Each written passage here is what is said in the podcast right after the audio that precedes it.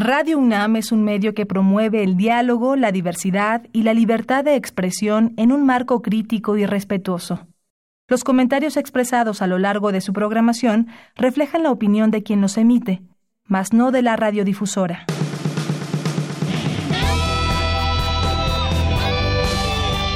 Prisma RU. Relatamos al mundo.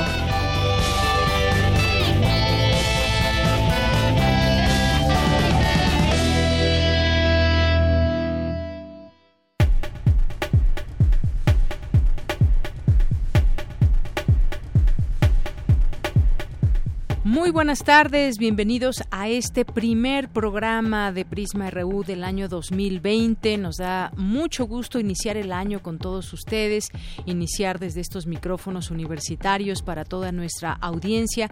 Ojalá que este año también sea de muchas cosas buenas para todos ustedes que nos están sintonizando, que se logren hacer todos sus proyectos, sus propósitos de año nuevo y que se continúe así durante todo el año, que para el programa, por supuesto, también vengan cosas nuevas, vengan cosas eh, propositivas y mejores como siempre. Por lo pronto, aquí estamos juntos acompañándole en esta emisión de miércoles 1 de enero del año 2020. Aquí le saluda Deyanira Morán a nombre de todo este equipo de Prisma RU que ya conocen y que todos los días pues hacemos lo posible para que usted se quede en esta sintonía. Así que pues el primer, así iniciamos el primer programa de este año 2020 y desde aquí relatamos al mundo. Porque tu opinión es importante, síguenos en nuestras redes sociales, en Facebook como Prisma RU y en Twitter como arroba PrismaRU.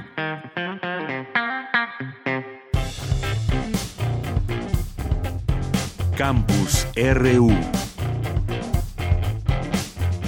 Los oyameles están directamente relacionados con las reservas de agua. Aquí algunos datos sobre estos árboles. Cristina Godínez nos platica. Los bosques de avies religiosa o sagrada, llamados así por sus ramas en cruz, crecen a lo largo de la faja volcánica transmexicana, en donde reside la mayor parte de la población de México, por lo que es importante conservarlos.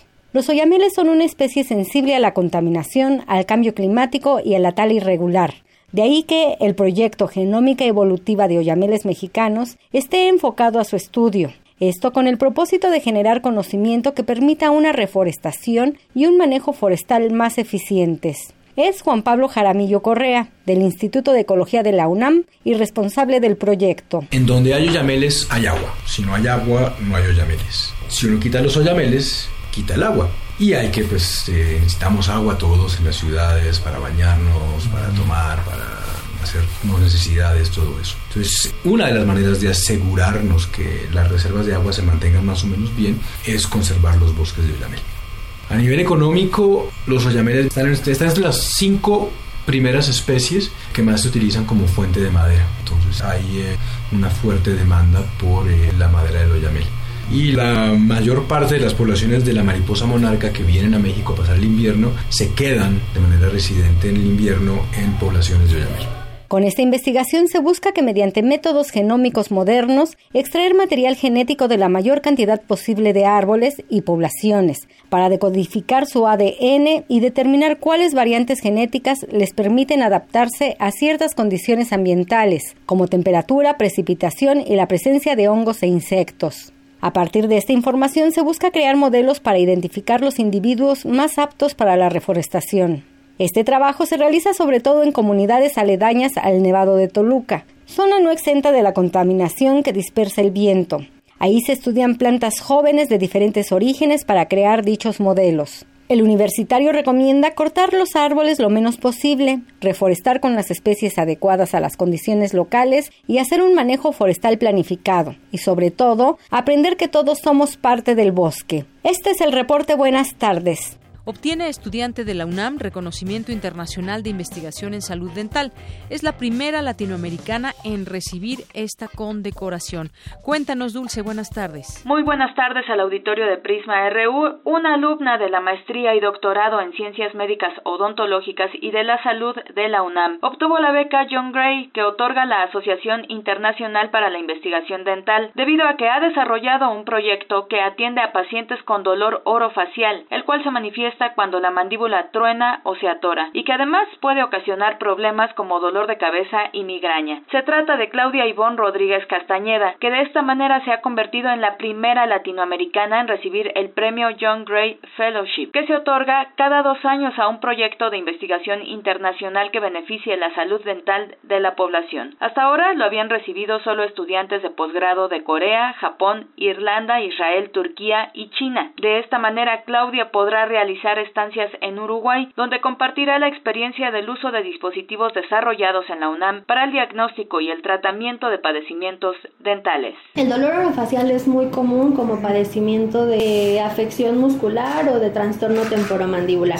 Aproximadamente el 64% de las personas lo presentan, pero es multifactorial, eso lo hace muy complejo para los tratamientos. Desafortunadamente muchos de los pacientes ya no lo refieren porque se acostumbran a vivir con él. Como va y viene o, o hay factores que lo agudizan o que lo disminuyen, es difícil también tratarlo.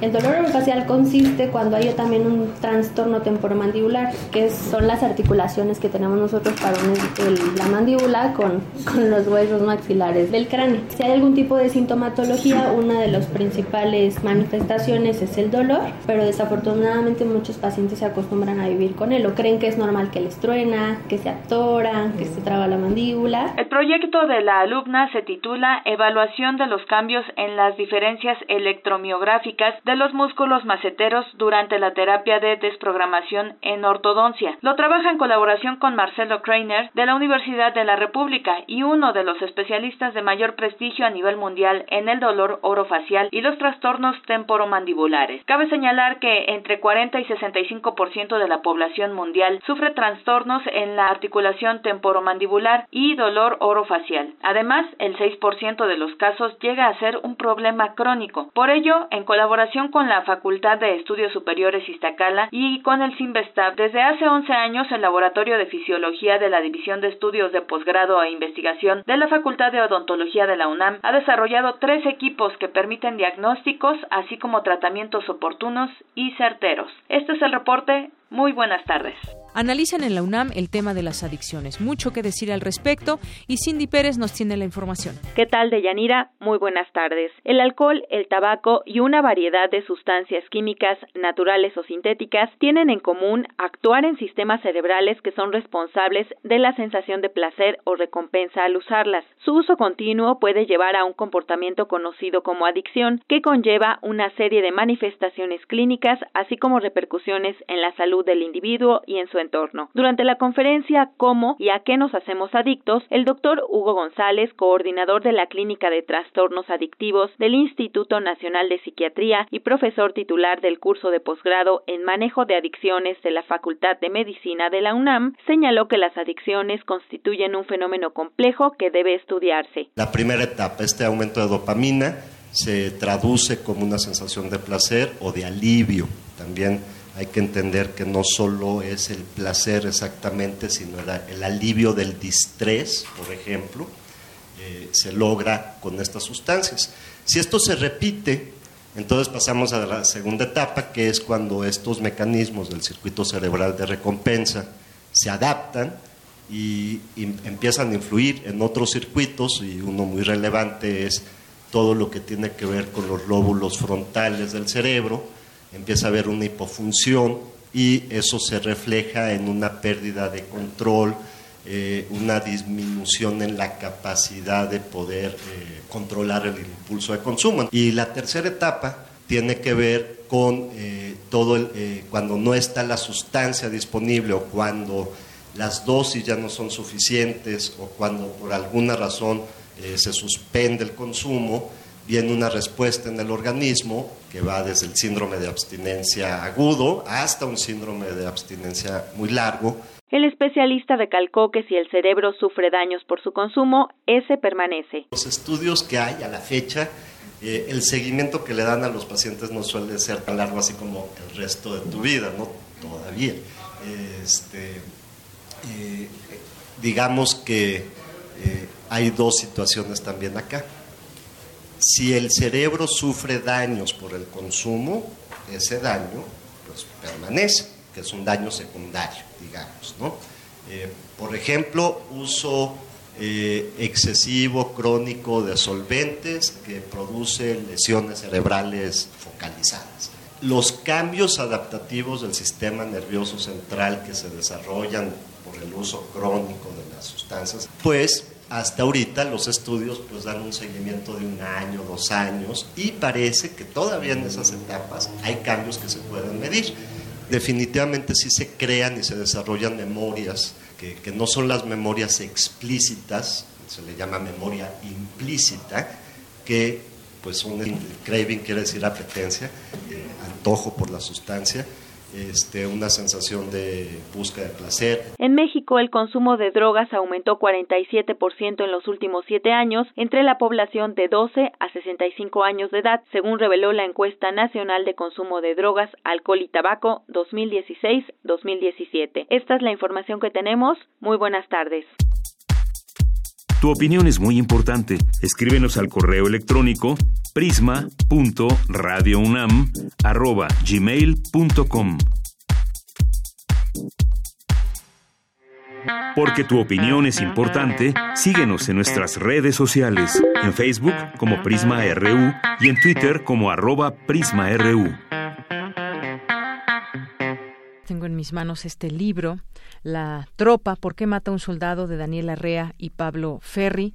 Y aquí nos acompaña justamente Pablo Ferri en la cabina de Radio UNAM, que es corresponsal del diario El País, ha sido acreedor del Premio Nacional de Periodismo de México y del Ortega y Gasset de Periodismo, así como finalista en 2015 del Gabriel García Márquez. Y además este, este libro es Premio de Periodismo 2018 Javier Valdés Cárdenas. Bienvenido, Pablo. Gracias pues por muchas gracias, gracias por la invitación. Pues hablar de este libro nos remite a muchas cosas. Estábamos justamente platicando de algunos pasajes tan duros que se pueden encontrar en, el libro. Y bueno, me gustaría que nos platicaras al, auditorio sobre este, que nos vayas adentrando en estas historias que cuentan tú y Daniela. Eh, entender, por ejemplo, por qué mata un soldado. Nos obliga a entender qué se mata cuando se asesina qué se nos qué se nos ha muerto antes. Detrás de estas historias hay mucho que contar. Creo que eh, justamente han dado el clavo en encontrar toda esa parte humana que se encuentra tanto en las víctimas como en las razones que lleva a un soldado a matar. Cuéntanos un sí, pues mira, este, en 2015 a mediados, tanto Daniela como yo habíamos vuelto de coberturas eh, muy duras, eh, muy cansadas, este, cansadas me refiero porque habían sido muy largas. Y, siempre y, siempre tenían que ver con, con, con, con, las víctimas. Este Daniela está trabajando en la producción de La Libertad del Diablo que es este documental de Berardo González en el que víctimas perdón victimarios eh, desde diferentes partes de, de la violencia y diferentes caras de la violencia en el país este creo que hay policías, también militares, también hay sicarios, cuentan sus historias con la cara tapada, ¿no? Y yo había vuelto de eh, la Tierra Caliente en Guerrero, de buscar a las familias de los muertos del caso Tatlaya, que había ocurrido un año antes. ¿Te acuerdas que el ejército se enfrentó a un grupo de delincuentes, o eso dijeron ellos, y dijeron que habían muerto... que habían sembrado las escenas. Sí, se dijeron que habían muerto 22 personas, pero en realidad eh, sí, en el enfrentamiento murieron unas cuantas, pero otras tantas las mataron a sangre fría después del enfrentamiento, colocaron armas, prepararon las escenas. Después de que ya se habían rendido. Exacto, entonces la intención mía ahí era tratar de explicar quiénes eran las personas bajo el disfraz semántico que había preparado la Sedena, presuntos delincuentes, quiénes son esas personas, ¿no? Y un año después de aquello fui y me encontré con un discurso muy parecido por parte de las familias, que básicamente podríamos resumirlo en, pues si andaban malos pagos que lo detuvieran, pero ¿por qué lo matan? ¿no? Entonces creo que esa pregunta es, ese es el embrión de este libro. eh, por parte mía, Daniela seguro te podría contar una historia más o menos parecida, pero este, por ahí anda la cosa. eh, ¿Por qué los mataron en Tlatlaya? ¿Por qué los mataron en el TEC de Monterrey? ¿Te acuerdas? A los dos chavos sí, estudiantes. por supuesto. ¿Por qué mataron a integrantes de una familia que iban en la carretera si no tuvieron, si no lanzaron balas desde ahí, si no ¿Por dispararon? qué a los hermanos Salman en Santa Maulipas también, estos dos chavitos? ¿Por qué a Yetro Ramsés en Morelos? O sea... ¿Por qué torturarlos, por ejemplo? Exacto. Este, entonces queríamos tratar de entender esa situación por lo menos esa fue la primera idea, tratar de entender ese espacio entre que tú ves la posibilidad como soldado, como elemento de la tropa, de matar y matas. ¿Y qué pasa después? ¿no? Ahí en el prólogo decimos, eh, un soldado mata y parte del Estado se rompe. Eh, eso creo que es muy importante porque durante muchos años en este país se ha tenido a la delincuencia, o a los delincuentes, mejor dicho, eh, como un todo más o menos homogéneo, más o menos psicopático, cualquier elemento que, que, que integre ese, ese todo. Y, y se, ha se, ha se ha tenido, mm, o sea, se ha asumido e incluso a veces se ha animado, entiendo yo, a, matar a los pinches lacras. Y utilizo esa expresión porque la he escuchado muchas veces, ¿no? Eh, porque total no, no, no, valen para nada, no sirven para nada, nada más están molestando y jodiendo, entonces mátalos, ¿no? Exacto. Claro, esta construcción del enemigo es, es parte importante en, en, en, esa, en ese tipo de expresiones, o en esa forma de pensar y también queríamos explorarla y también forma parte de, de lo que ha significado ser ser parte de la tropa estos años. Cuando digo la tropa, que eso igual también hay que explicarlo. Sí. Me refiero no solo a soldados, soldados, cabos, sargentos, subtenientes y tenientes, o sea, son todos los que están patrullando en las calles. Igual también, es verdad que luego hay algún capitán, tal, pero en general, los pelotones, los que van patrullando en convoy, eh, ya sea a pie o en, o en, en camionetas, son ellos. Y mm, te decía, nosotros empezamos tratando de responder a esa pregunta que nos nace de entrevistar y platicar y conversar con víctimas. Y lo primero que hicimos fue buscar la forma de entrar a la cárcel militar. ¿Por qué? Pues porque ahí habría soldados, cabos, sargentos, etcétera, procesados y condenados por homicidio. Entonces, ya no nos interesaba solo saber la situación en que había ocurrido lo que les había llevado ahí dentro. Nos interesaba entender también por qué habían ingresado al ejército, o cómo había sido su adiestramiento, o por ejemplo, cómo se construyó la imagen del enemigo cuando pasaron a, su cuartel, a su batallón, a su regimiento.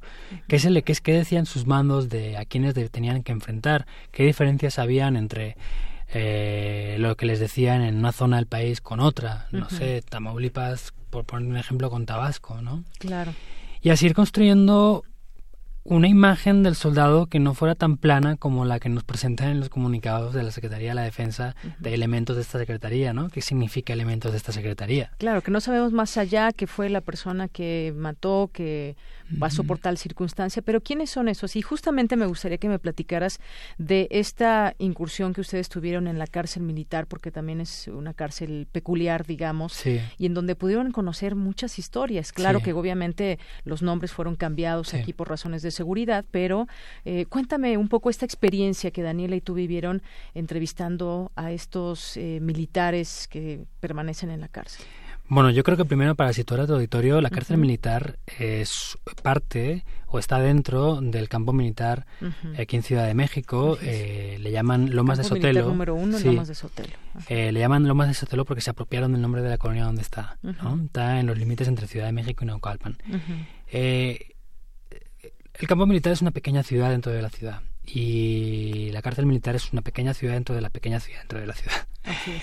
Este, la cárcel militar yo eh, es como una pequeña Chapultepec, un pequeño bosque de Chapultepec, este está muy arbolado, tiene dos canchas, una Parecería de desde fuera como un fraccionamiento privado, pero dentro, como tú bien O sea, tú ves desde fuera que está vallado y arriba de la valla hay como un pasillito en el borde y hay militares patrullando. Pero bueno, o sea, tú estás dentro, está todo, te digo, arbolado, eh, hay una cantina, o sea, me refiero para, comprar refrescos, algo de comida y tal. Gasolineras, escuelas. No, la gasolinera está fuera, o sea, dentro de la cárcel es, es eh, o sea, como los barracones donde duermen ellos, como si fueran... Pero se parecen mucho a los barracones que luego yo he visto en batallones y demás, ¿no? Tenemos un complejo ahí también mm. muy cerca tener estos servicios por todo lo que hay ahí dentro. Sí, sí. ¿Y qué más? ¿Qué encontraron? ¿Cómo...? Y entonces, bueno, era muy era eh, interesante. Nosotros conseguimos que uno de los eh, presos nos pusiera en su lista de visitas, ya lo hizo, entonces empezamos a ir y le explicamos a él cuál era nuestra intención. Él, Se las ingeniaron ustedes como reporteros, como periodistas. Él, él nos contó por qué estaba ahí, dio la casualidad de que también eh, estaba por, por un caso de homicidio en Nuevo León. Y lo pudimos entrevistar al primero y luego nos fue presentando gente. Ajá. La verdad es que su tarea fue tremenda también porque nos ayudó mucho al principio. Porque digamos que los conectó con, con la población de, de militares. Exacto. Entonces nos empezó a conectar con gente y pues poco a poco eh, con libreta y pluma, fuimos entrevistando al... Y armando estas historias. Claro, sí, sí. Eh, y pues así nos pasamos dos años, este, dos años, y un poquito más, porque las últimas ya las hicimos finales del 17, o sea que Claro, mucho material que, que derivó en muchas de esas historias las podemos encontrar en, en el libro. A mí me gustaría recomendarlo porque nos da justamente esa, em, pues esa ficha del militar, quién mm. era, cómo se ingresó al ejército y demás. Y yo quisiera preguntarte, digo, porque es además un, un libro que bien nos hace reflexionar sobre lo que está pasando en nuestro país. Desde hace ya varios años se ha militarizado al país y creo que ha habido consecuencias eh, muy claras en todo esto, cuántos civiles han muerto, cuántos militares han muerto. Y entonces, pues bueno, desde para tener el dato exacto, desde el presidente Felipe Calderón en su momento y hasta la fecha se mantiene el ejército. Eh, se pensó en algún momento, porque incluso eh, se dijo el hoy presidente, dijo que iba pues a retirarse de manera paulatina a los militares de las calles. Sin embargo, no fue así. No fue no ha sido así hasta el momento. Es ya muy riesgoso que se retiren los militares, pero sin embargo vemos que va a haber una Guardia Nacional y que tiene que ver también con todo este tema de en este tema militar. Eh, cuéntame un poco también de todo esto que ha habido en, en las calles, digamos, desde estos años y cuáles han sido un poco pues los resultados de toda esta estrategia. Vale. Em, fíjate que desde 2006, desde diciembre de 2006 que empieza el sexenio de Calderón hasta finales de 2018, eh, no recuerdo la cifra exacta, pero son más de 4.200 enfrentamientos entre militares y civiles eh, en los diferentes estados del país. Em, en esos enfrentamientos, por lo menos hasta 2014, ya te explicaré por qué hago ese corte de caja en 2014, sí. eh, murieron 3.907 civiles, y no estoy mal, por 200 militares. Eso no significa que todos los civiles muertos fueran asesinados o ejecutados a sangre fría, pero sí te da que pensar sobre cómo ocurrieron esos enfrentamientos, porque de la mayoría no tenemos datos más que la versión de la Secretaría de la Defensa. De los 3.000, de los 4.000, bueno, por partes. ¿Por qué cuento los muertos hasta 2014? Porque a partir de entonces la Secretaría de la Defensa no ha dado datos de civiles muertos ni heridos en enfrentamientos. Se ha negado a hacerlo y ha dicho que estaría de la Fiscalía, de la PGR, hacerlo y la Fiscalía ha dicho que estaría de la PGR y así se han pasado años pasándose la pelota el uno al otro, pero no transparentan esta información. Eh, de la, mayor, la mayoría de esos enfrentamientos que ocurrieron entre, en los asesinos de Peña y Calderón y la mayoría de muertos que ocurrieron, que, que, que murieron eh, en el sexenio de Calderón y en la mitad de Peña, eh, la mayoría, casi la mitad, mejor dicho, ocurrieron en Tamaulipas y la mitad entre Tamaulipas y Nuevo León. este, da la casualidad que prácticamente de Tamaulipas no se ha reporteado nada. De, esos enfrentamientos, hasta tal punto que hay un, evento que mencionamos ahí, que me contó el sargento Jonathan, eh, que sí aparece en medios, aparece, claro, evidentemente, eh, lo que dijo Sedena en su día. Es un caso en Ciudad Mier en 2011, creo, en el que se avisó de la muerte eh, de 30 o 40 individuos presuntos delincuentes en un campo de entrenamiento de los Zetas o del cártel del Golfo, no recuerdo.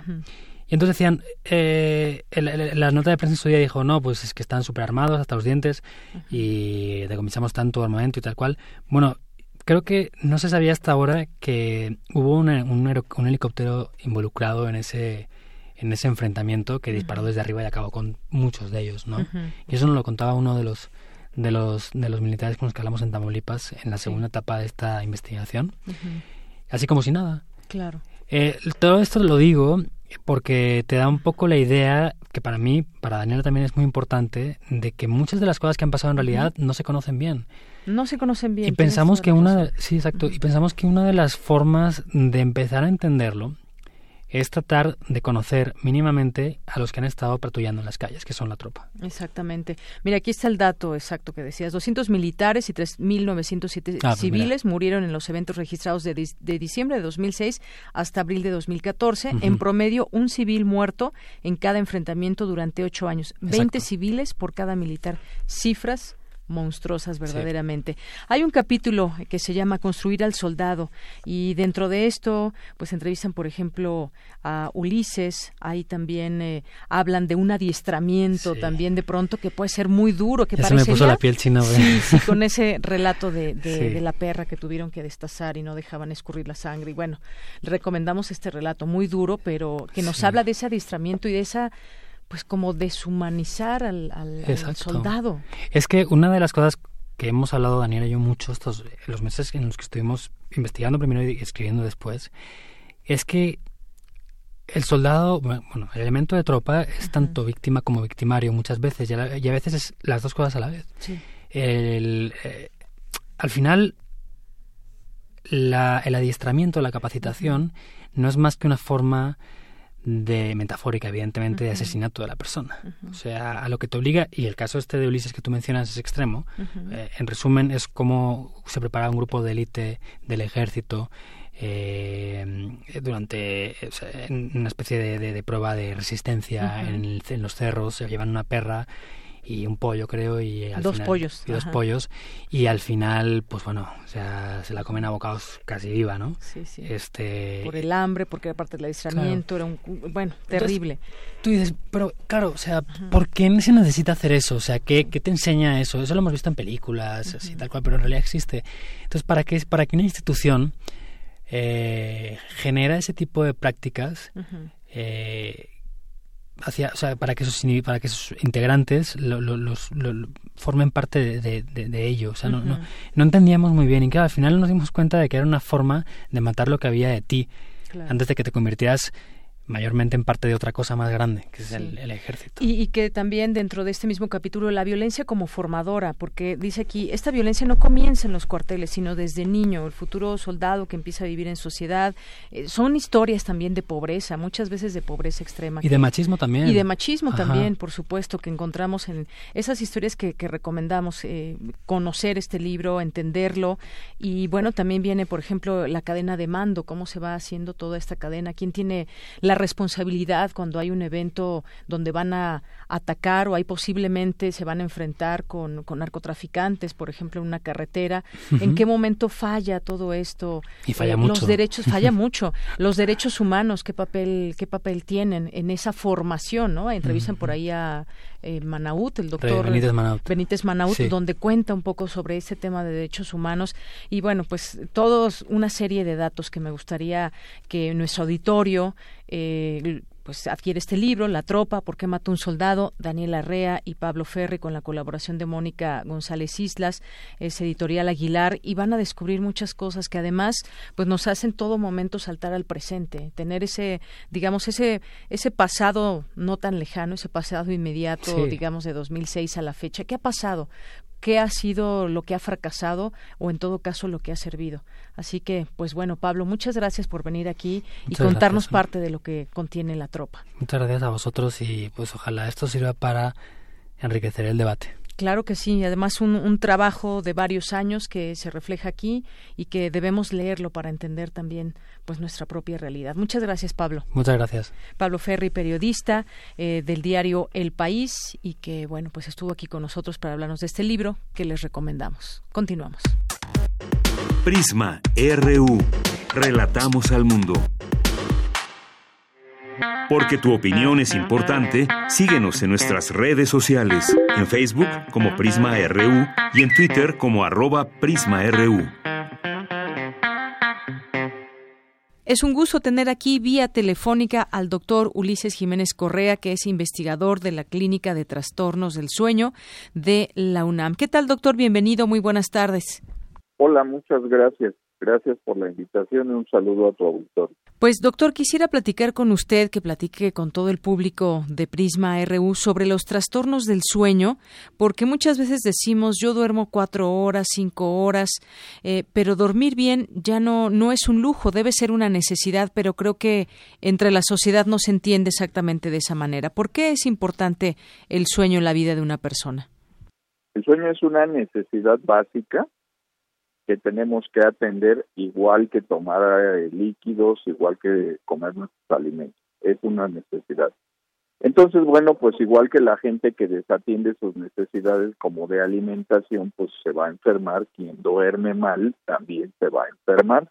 Entre otras cosas, también este estar privados de sueño nos pone en mayor riesgo de accidentes, nos disminuye la productividad, nos va a provocar alteraciones del estado de ánimo, entre otras cosas, razón por la cual es indispensable dormir un tiempo adecuado en función de nuestra edad, principalmente nuestro sexo y condición general de salud. Y doctor, en este sentido, se habla de que alrededor de 45% de la población eh, presenta mala calidad de sueño. Y le decía, nuestra vida cotidiana quizás no nos permite dormir el tiempo que quisiéramos y a veces dejamos pues descanso y recupero el sueño el fin de semana. Pero cuéntenos un poco de, de los trastornos del dormir, por ejemplo, el insomnio o la somnolencia, que son síntomas que mucha gente tiene todos podemos tener síntomas de insomnio, de somnolencia una o dos veces por semana y eso podría considerarse no patológico en el sentido de que pues eso les puede suceder a cualquiera por diferentes razones. Si ya tenemos insomnio, somnolencia tres o más veces por semana y tenemos esta molestia durante más de un mes, eso es algo que no se va a corregir de manera espontánea. Entonces tenemos que buscar ayuda en la clínica de trastornos de sueño. Eso de me repongo el fin de semana, pues digamos que es una especie de paliativo, pero tampoco es una solución al problema. ¿Por qué? Porque justamente levantarse tarde el fin de semana nos condena a no poder dormir a tiempo el fin de semana. El resultado es que nos vamos a levantar muy mal el lunes en la mañana, nuevamente después de una noche de insomnio. Entonces, aquí lo más importante es hay que privilegiar nuestro tiempo y nuestra calidad de sueño. El sueño no es una pérdida de tiempo, es una necesidad indispensable. Y pues bueno, desgraciadamente vivimos, vivimos en una sociedad en la que se privilegia eh, esa actitud de el exceso de responsabilidades, el exceso de tiempo en el trabajo, en la escuela, y el resultado es que la gente nos estamos privando de sueño, como si fuera algo este, loable o algo admirable. La verdad es que no.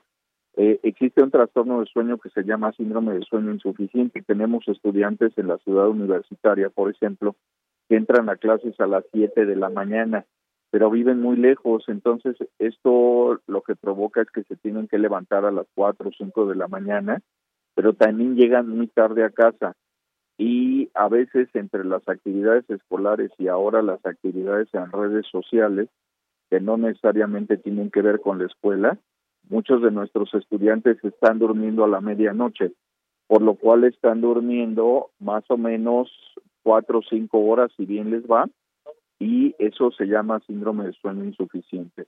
El resultado es que del miércoles en adelante están durmiendo todo el tiempo en clases. Entonces, siempre privilegiar nuestro tiempo de sueño Incluso si se requiere una siesta para poder continuar el día, es bastante recomendable. Otro trastorno del sueño muy frecuente es el ronquido. Aproximadamente 30% de los hombres adultos somos roncadores. Más allá del ruido que provocamos al roncar, pues esto nos habla de que hay un problema respiratorio durante el sueño. También se tiene que atender, por supuesto. Y algo que vale la pena mencionar es que es muy, muy importante no automedicarse. Vivimos en una cultura en la que regálame de tus pastillitas para dormir es muy frecuente y eh, pues esto simplemente viene a complicar los diagnósticos y entorpece la evolución favorable de los pacientes. Luego entonces para eso está la clínica de trastornos de sueño en lugar de automedicarnos o buscar paliativos o soluciones con un tecito pues mejor buscamos al profesional para que se resuelva el problema de una manera práctica. Muy bien, doctor. Y en esta clínica de trastornos del sueño de la UNAM se puede atender a toda persona en general. Y me gustaría que nos dijera cuál es, eh, digamos, por qué acuden lo más frecuentemente, cuál es esa eh, perturbación o cuál es ese mal del sueño. Una, ya decía usted, es el ronquido, por ejemplo. Sí, nosotros recibimos a toda la gente, sean o no universitarios, tengan o no cualquier otro servicio de salud. Eh, los dos principales motivos de consulta son el ronquido y el insomnio. Aproximadamente entre los dos ocupan el 80% de las consultas de primera vez. Ya en tercer lugar podríamos hablar de otros trastornos como el sonambulismo, otros trastornos propios de los adultos mayores como el trastorno de conducta durante el sueño, eh, podríamos hablar del síndrome de piernas inquietas que tiene que ver con un problema del movimiento durante el sueño, pero lo más común pues es este ese insomnio y también los trastornos respiratorios durante el dormir. Y, y doctor, también me gustaría preguntarle cuál eh, cuál es el número de horas deseado que se debe dormir en una persona adulta y cuántas en un menor de edad. Un adulto joven sano podría estar durmiendo entre 7 y 9 horas dependiendo de sus necesidades particulares. Un niño recién nacido a veces duerme entre 16 y 20 horas al día. Un niño en etapa preescolar podría dormir entre 10, 12 horas este, por noche. Un niño en etapa escolar podría estar aproximadamente entre 8, 10 horas un adolescente podría estar entre 9 y 11 horas. Es decir, conforme vivimos necesitamos dormir menos, porque el sueño, entre otras cosas, sirve para la maduración de nuestro cerebro. Pero una cosa es que necesitemos dormir menos de manera gradual y otra cosa es que nos privemos de sueño de manera crónica, generalmente de lunes a viernes, y tratemos de reponernos el fin de semana. Eso, eso está mal. Y doctor, también le quisiera preguntar, ¿cómo es un sueño de buena calidad? Porque a veces decimos, bueno, pues ya dormí muchas horas, pero pues estuvo levantando en la noche. ¿A qué se le llama sueño de buena calidad? Cuando tengo facilidad para levantarme, me siento alerta y descansado desde las primeras horas de la mañana y esta sensación de bienestar me acompaña durante todo el día. Aproximadamente durante unas 16 horas si es que consideramos ocho horas de sueño. Pero este básicamente lo que buscamos exactamente es dormir con calidad independientemente del tiempo que se duerma. Hay quien con seis horas de sueño bien, otros necesitamos ocho, pero hay otros que pueden dormir 10, 12 horas y se levantan perfectamente mal. Son aquellos que tienen problemas durante el sueño que no los dejan aprovechar este proceso de dormir.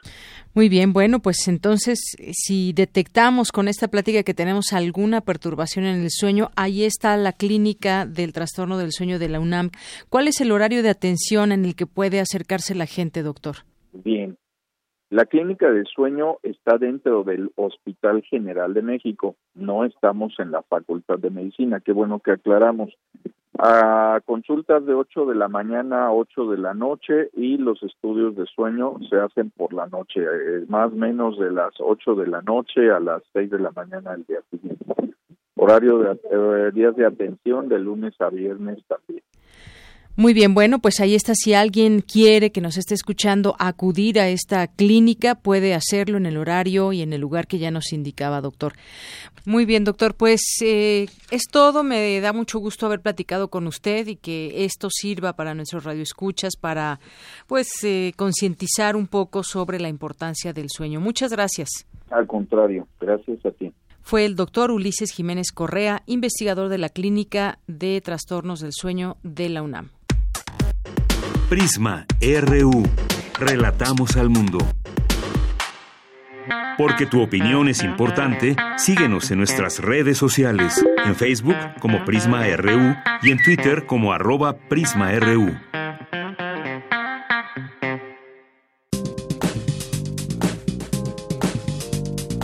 Cultura RU. Amigos de Prisma RU, muy buenas tardes, gracias por seguir con nosotros. Seguimos recordando parte de lo que nos dejó el 2019, un año lleno de cicatrices, esas cicatrices que siguen latentes pero que nos muestran parte de las experiencias, lo pasado, lo vivido y lo que nos deja un aprendizaje. Escucharemos la entrevista que realizamos al escritor Saltiel Alatriste. Él nos habló de su último libro, Cicatrices de la Memoria. Vamos a recordar esta entrevista del 2 de julio del 2019 Bien, entramos a la sección de cultura. ¿Qué tal, Tamara? Muy buenas tardes. Deyanira, muy buenas tardes a ti y a todos aquellos que nos acompañan a través de esta frecuencia universitaria en este martes 2 de julio y seguimos con más recomendaciones de lectura, sobre todo para estas vacaciones de verano, si tienen vacaciones o no.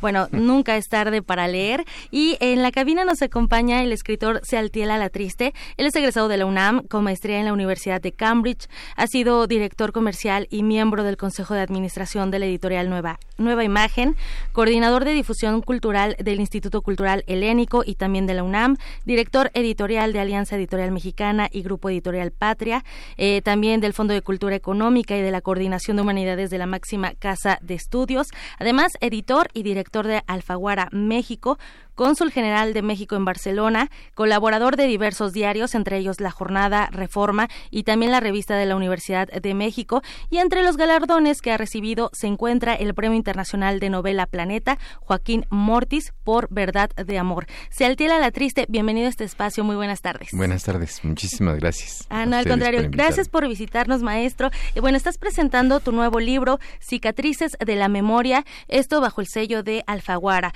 Eh, los recuerdos, las huellas, las cicatrices nos revelan eh, el tiempo transcurrido en experiencias. Hay cicatrices visibles, hay invisibles, esas de la piel y aquellas del alma. Y bueno, el, el, título me parece maravilloso y nos gustaría que, bueno, me gustaría que platicara cómo es que surge este trabajo. Pues mira, em, es una novela que narra un hecho que yo viví hace siete años, un poco fuerte, digamos, porque en ese momento tenía yo una situación que yo creía privilegiada, que se vino abajo y, bueno, realmente cuando digo se vino abajo es que se vino abajo, perdí todo, ¿no? O sea, perdí el trabajo, renuncié a un premio literario, eh,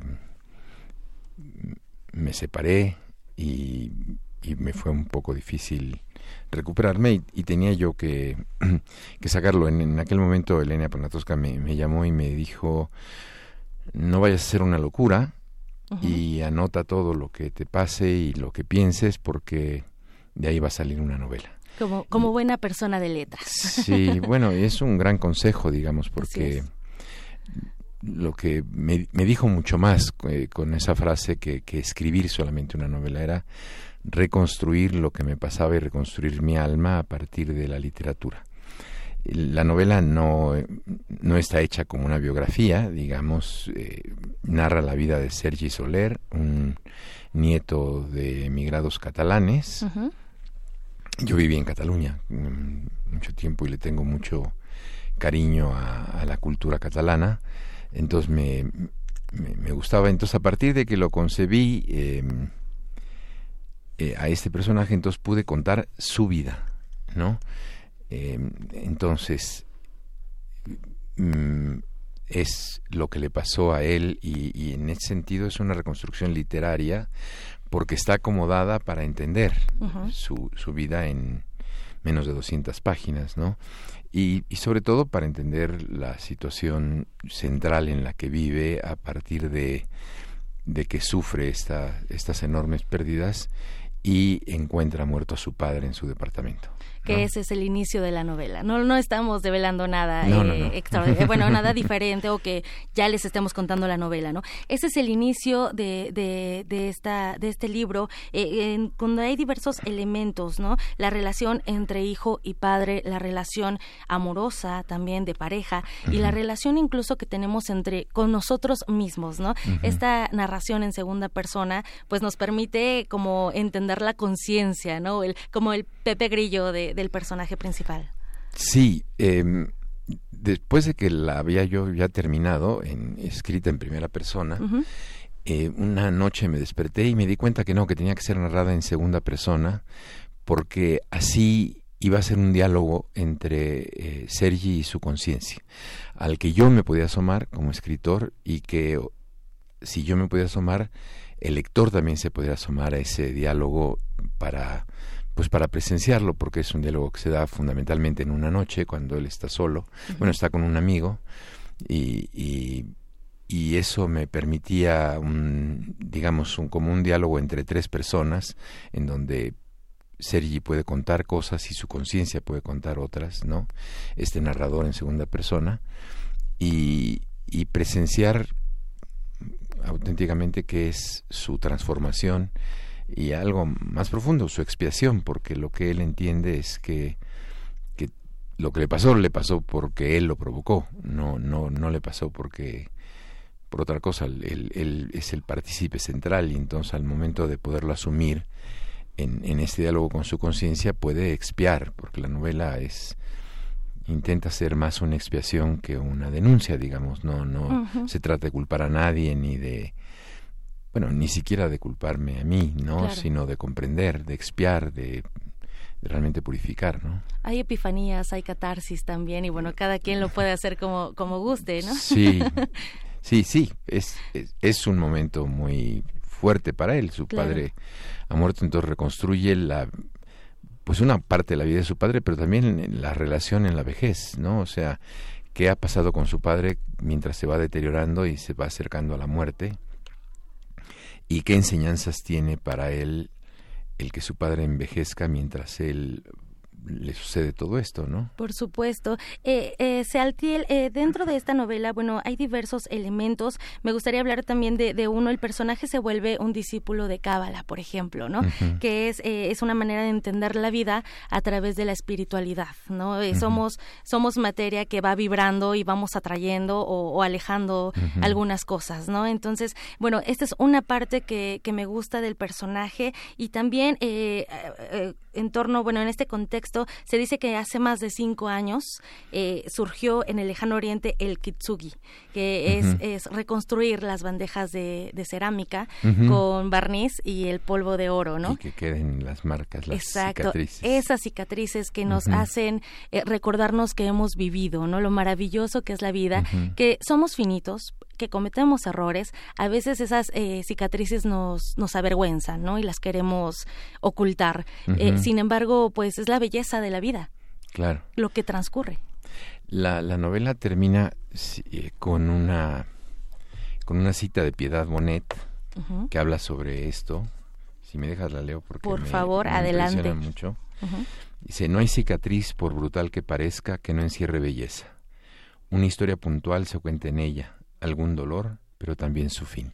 Así es. es que es lo mismo de, de, esta, de este arte de reconstruir, ¿no? De, no, no de ocultar los pedazos, no, no, de, no de ocultar las cicatrices que dejas, sino de hacer esas cicatrices que, que te digan algo, que sean bellas, que estén, que estén presentes para que las puedas comprender y admirar. Ese es un poco el sentido que tiene esta novela y un poco también en el sentido de, la cábala, ¿no? Eh, eh, Sergi estudia, yo también soy estudiante de cábala y, y entiende que la vida espiritual tiene leyes también, ¿no? Y que y que un poco lo que le pasó se debe a que no respetó esas leyes o que o, que al mismo tiempo esas leyes lo llevaron a eso, ¿no? Hay una ley que se cita ahí eh, Isaac Luria, el Ari, que dice las bendiciones de Dios en esta tierra se sienten como una cachetada, ¿no? Entonces, que es una, una cosa muy difícil porque la, cachetada sí te destroza, sí te da. Eso. Cachetada es una manera de decir masazo, golpe, knockout, lo que tú quieras, ¿no? Y, pero eh, en el fondo lo que encierra es una bendición. O sea, en el fondo lo que encierra es una oportunidad de, de redención. Lo mismo que reconstruir una, una vasija, ¿no? o sea, que se haya roto algo no quiere decir que no se pueda reconstruir en algo más bello, ¿no? Claro, y sobre todo eh, también eh, tomar en cuenta que hay segundas oportunidades, porque igual, eh, bueno, es muy fácil juzgar, ¿no? Es muy fácil el, el dedo que señala detrás. Por ejemplo, a mí esta novela me deja, y bueno, lo sucedido hace siete años, me deja la reflexión también del poder que tiene la palabra, tanto escrita como hablada, como virtual incluso, ¿no? me deja reflexionando también el uso que le damos a las redes sociales, el poder que les damos y bueno, eh, se nos acaba el tiempo, Sealtiel, pero no me gustaría irme sin que nos dijeras a quién recomendamos esta, esta novela.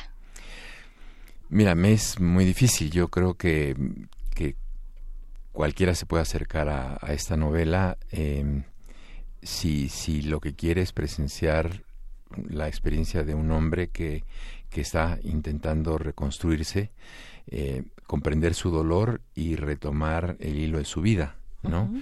Eh, es una novela, quizá no está muy bien que lo diga yo, pero lo tengo que decir escrita desde el corazón, ¿no? Desde el fondo y desde y desde lo más honesto que puedo yo ser para reconocer mi vida eh, y, y qué y qué pasó y, y por qué no qué va a pasar por supuesto, somos tan finitos, pero también somos tan humanos y podemos seguir creando redes. Y bueno, a través de la literatura podemos también entender al otro, viajar a otros lugares. Y bueno, vamos a ser testigos de un corazón puro en esta novela. Se altiela la triste, eh, autor de Cicatrices de la Memoria, eh, bajo el sello de Alfaguara. Muchísimas gracias por acompañarnos. gracias. gracias. Deyanira, bueno, nos, nos despedimos esta tarde, les dejamos esta recomendación. Se quedan muchas preguntas ahí en, en pendiente pero esperemos pronto volver a, tener aquí a Sealtiel. Muchísimas gracias por acompañarnos. Gracias, gracias Tamara, gracias al maestro Sealtiel. Vamos a hacer un corte, regresamos a la segunda hora de Prisma RU. Prisma RU. Relatamos al mundo. Porque tu opinión es importante, síguenos en nuestras redes sociales, en Facebook como Prisma RU y en Twitter como arroba PrismaRU. Queremos escuchar tu voz. Nuestro teléfono en cabina es 55 36 43 39. Prisma RU. Relatamos al mundo.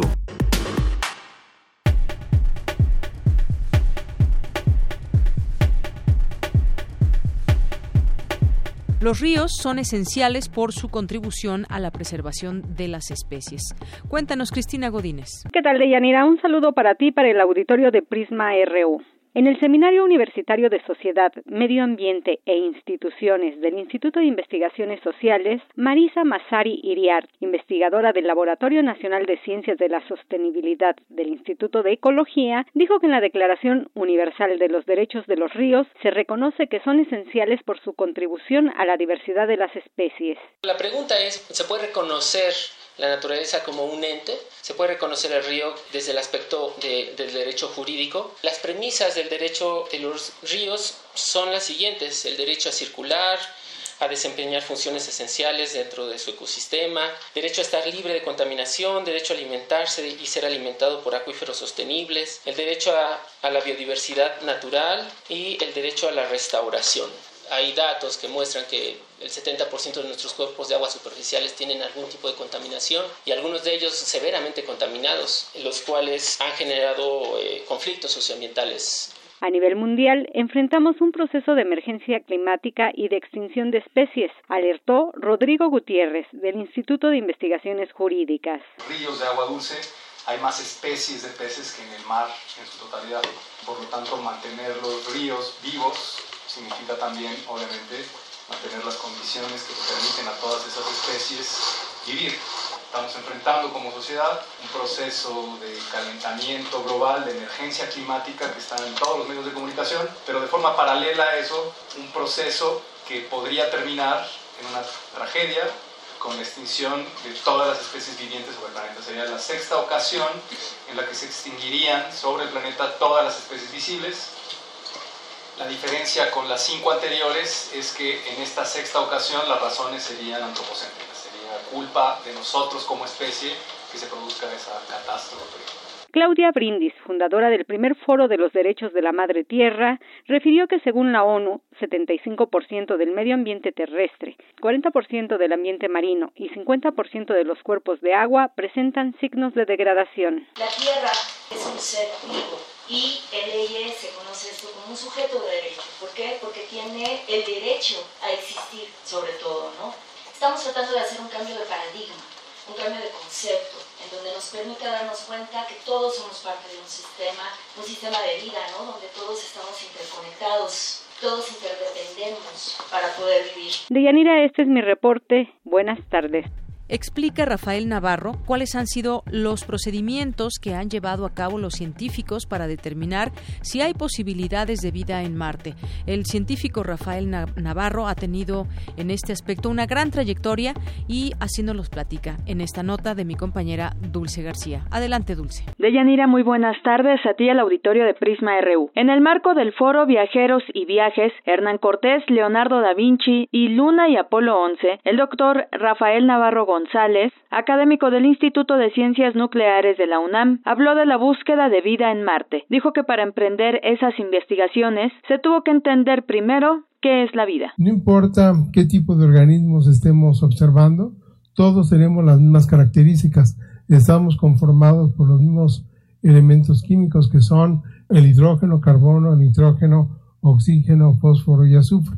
Y entonces, si hay vida fuera del planeta, uno debería de imaginar que la química de esos organismos debería estar basada en esos elementos.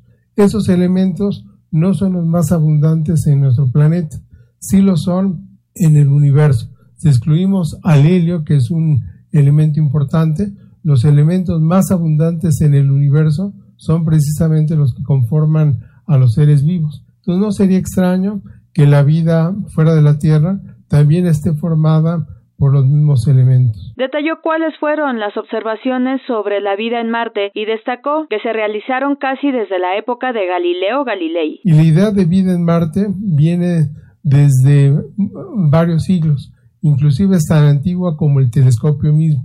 Las primeras observaciones con el telescopio, hechas por el francés Etienne Troubolet, fueron de notar, por ejemplo, cambios de coloración en la superficie marciana y esos cambios de coloración estaban asociados con las estaciones en las que se podía ver a Marte rotar alrededor del Sol. ir Auditorio de Prisma RU. Por otra parte, el doctor Rafael Navarro habló de los experimentos que se han realizado para determinar si hay o no vida en Marte. Por ejemplo, el de la fotosíntesis. Y si hubo conversión de compuestos orgánicos de, de CO2 a compuestos orgánicos que estarían marcados radiactivamente con el calor, esos gases eran evacuados y detectados por un equipo radioactivo.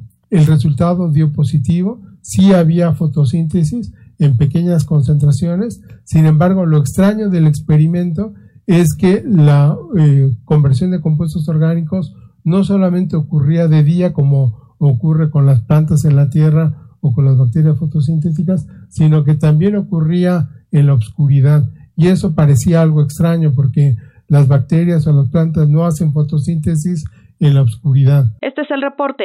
Muy buenas tardes. Nos vamos ahora con información de Cindy Pérez Ramírez. México es un país desigual en materia hidráulica. Cuéntanos, Cindy. ¿Qué tal, Deyanira? Muy buenas tardes. A ti y al auditorio de Prisma RU. Así lo señaló Fernando González Villarreal, académico del Instituto de Ingeniería de la UNAM, durante la mesa redonda Los usos del agua en México, condición actual, retos y perspectivas, celebrada en el Instituto de Investigaciones Sociales de esta casa de estudios. El investigador recalcó que en la mitad de nuestro territorio hemos agotado buena parte de la disponibilidad natural del agua debido a los usos en la agricultura, la industria y la población. Entonces, esta es nuestra realidad hidrológica. En este país vivimos y en esos hemos aprendido a vivir los mexicanos. Ah, se han desarrollado una serie de técnicas en cada una de las regiones. La forma de hacer el manejo del agua es por cuencas hidrológicas. Lo hacemos así. El, planteamiento viene desde el Plan Nacional Hidráulico que hicimos en 1975. Claramente el manejar una cuenca hidrológica tiene que ser de acuerdo con las realidades sociales, políticas y ecológicas de cada cuenca. Y eso implica una de las grandes dificultades. O sea, ¿cómo hacemos un manejo de una cuenca en una circunstancia donde tenemos tal desigualdad y tal cantidad diferente de fracturas en el, en el ámbito político y social. La verdad es que hemos asentado el territorio nacional exactamente en donde no tenemos exactos los recursos. González Villarreal también se refirió a la distribución inequitativa del agua. Por ejemplo, en algunas zonas de mayor ingreso se tiene acceso a mejores servicios públicos. Vamos a escucharlo. Y las zonas de menor ingreso, léase en este caso Iztapalapa o la parte sureste de la Ciudad de México, tienen un servicio realmente lamentable no tienen agua continua, la calidad de agua que reciben es muy pobre y acaban pagando lo mismo que pagan los, los habitantes de las zonas de la colonia del Valle, por decir algo. Pero ellos la pagan mucho más a las pipas y la pagan mucho más a los botellones y botellas de agua. Yo creo que debiéramos de tener un nuevo objetivo, no de una cobertura este, indiscriminada, sino de una cobertura realmente mucho más dedicada a que las zonas de menores ingresos, las zonas marginales, tengan mejor servicio. Cuando hablábamos de hidráulico implicaba obras hidráulicas y cuando hablábamos de hídrico implicaba que este, había otra serie de medidas de política pública aparte de la, de la infraestructura que había que tomar. Yo creo que esa, esa, ese dilema ya se resolvió hace mucho tiempo, donde dice no es una o la otra, son las dos. O sea, no se puede resolver solo con infraestructura el problema que tenemos en México. No se puede resolver solamente con leyes, reglamentos y buenos deseos y buenos discursos. Necesitamos hacer las dos cosas. Deyanira, esta es la información que tenemos. Muy buenas tardes. Porque tu opinión es importante, síguenos en nuestras redes sociales, en Facebook como Prisma RU y en Twitter como arroba PrismaRU. Vámonos ahora a la sección de sustenta de mi compañero Daniel Olivares. En esta ocasión nos habla de este desarrollo de una investigadora de la FES Cuautitlán, tortilla que contribuye a disminuir la desnutrición y la obesidad. Adelante.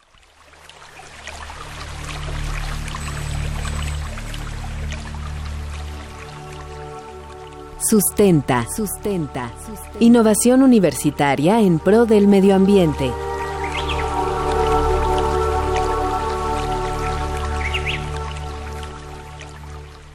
Llegaron, llegaron las tortillas calientitas. Sí, señora ama de casa, llegaron las tortillas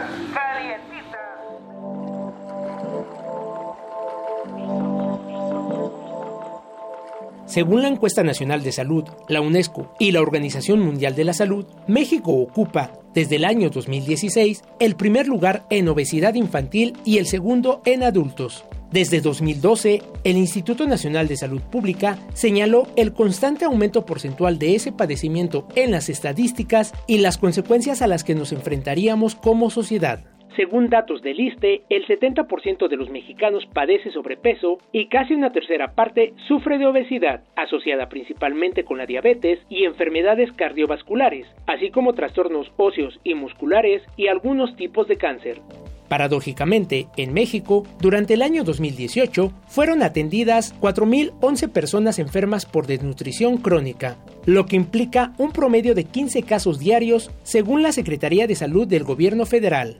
En el mismo periodo, 9.066 personas fueron atendidas por desnutrición moderada y 60.290 casos atendidos por desnutrición leve en el mismo año. Ante esta situación, la doctora Raquel Gómez Pliego y un grupo de alumnos de la licenciatura de Ingeniería en Alimentos de la FES Cuautitlán desarrollaron tortillas de harina que ayudan a contrarrestar la desnutrición y la obesidad. La doctora Raquel Gómez nos explica cómo nació este proyecto. Tomando como referencia el que nosotros dentro de nuestra dieta estamos acostumbrados a consumir tortillas y que las cifras estadísticas revelan que cada vez ese consumo de tortillas de harina se encuentra en aumento, pues nos dimos ante eh, surgió la inquietud y la necesidad de desarrollar una tortilla de harina que tuviera propiedades diferentes a las que ya se tienen en el, en el mercado, tales como mm, un alto contenido de proteína, que fuera una tortilla con fibra y que además tuviera propiedades diferentes a las que se encuentran en el mercado, propiedades sensoriales como sabor, aroma, textura Dentro de la alimentación de los mexicanos, la tortilla de maíz ocupa un lugar importante. Sin embargo, el consumo de la tortilla de harina, según la profesora Raquel Gómez, va en aumento. Es por ello que decidieron utilizar este alimento adicionándolo con un alto contenido de proteínas, calcio, fibra y ácido fólico que ayude a mejorar la alimentación de las personas con desnutrición. Dos de estas tortillas equivalen a los nutrientes de un vaso de leche. La tortilla tiene dos cualidades que es importante resaltar. Por un lado, tiene un alto contenido de fibra y por otro lado tiene bacterias que son benéficas a la salud de los consumidores, como las bacterias probióticas que se caracterizan por ejercer un efecto benéfico al consumidor. Además, La tortilla tiene un sabor y un aroma que no lo tiene eh, ninguna de las tortillas que en este momento se encuentran en el mercado.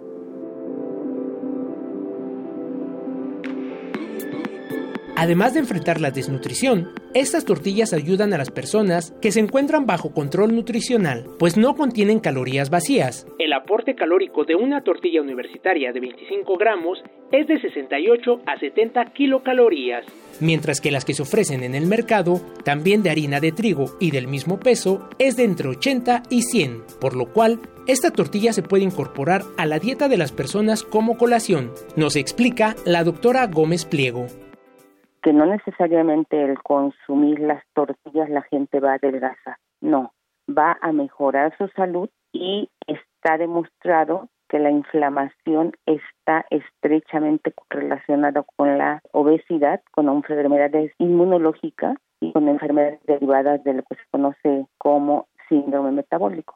Eh, dos colaciones al día, una media mañana y otra eh, a media tarde, de tal forma que si dentro de esa colación quisieran preparar una tortilla con frijoles y un poco de queso, eh, pueden tener la certeza de que esa colación entraría aproximadamente entre 100 y 110 calorías, pero con la diferencia de que es un alimento eh, con propiedades nutrimentales buenas, porque lleva proteínas de alta calidad.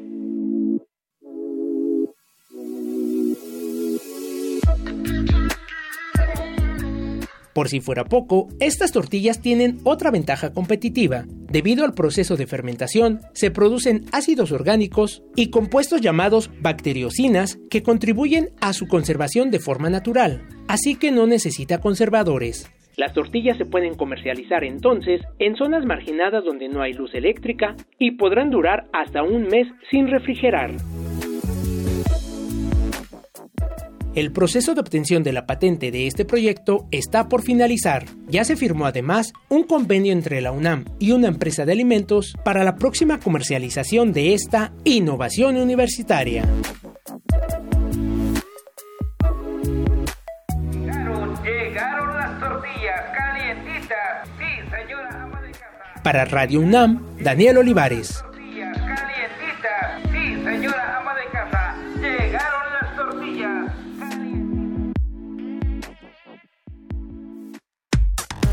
Relatamos al mundo.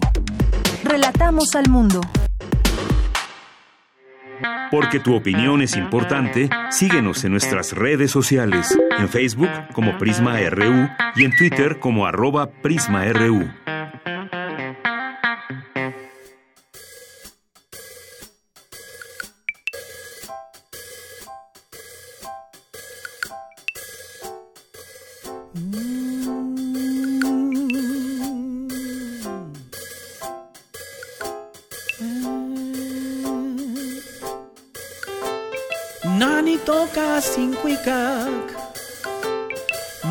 Manel tatiamo nel toca. Nani toca cinquicak Manel tatiamo pactia Nani toca cinquicak Manel tatiamo kaki Nani toca sinaguas cuicani. Pampaeli no hueye mexicayo Nani kwika kinawa? Nani kwika kin tlasotla tlatzotzone Nani kwika kin intekwa Nani kwika kin yoguali Nani kwika kinawa?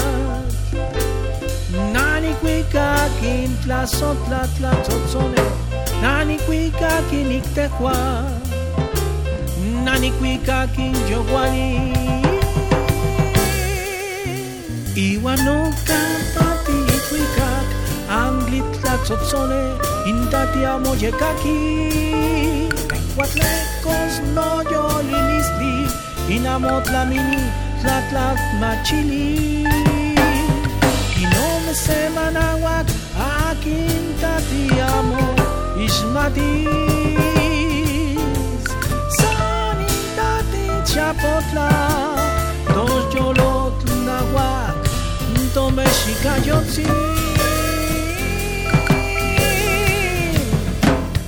Nani cuica quinahuac, nani cuica quin tlazotla nani cuica quiniltecuac, nani cuica quin yoguali, inignuchi, nani cuica quinahuac. sotra tlatzotzone nanikuika kiniktekua nanikuika kinyowali kinyowali kiniknuchi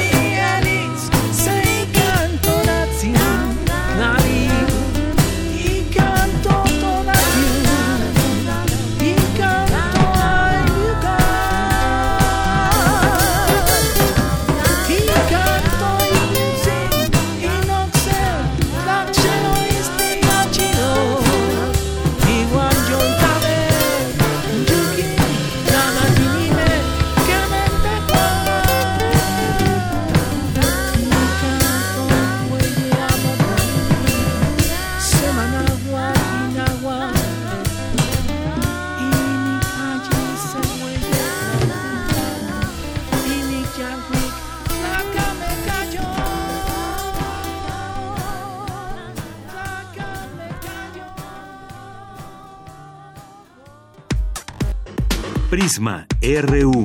Relatamos al mundo. Queremos escuchar tu voz. Nuestro teléfono en cabina es 55 36 43 39. Debate RU.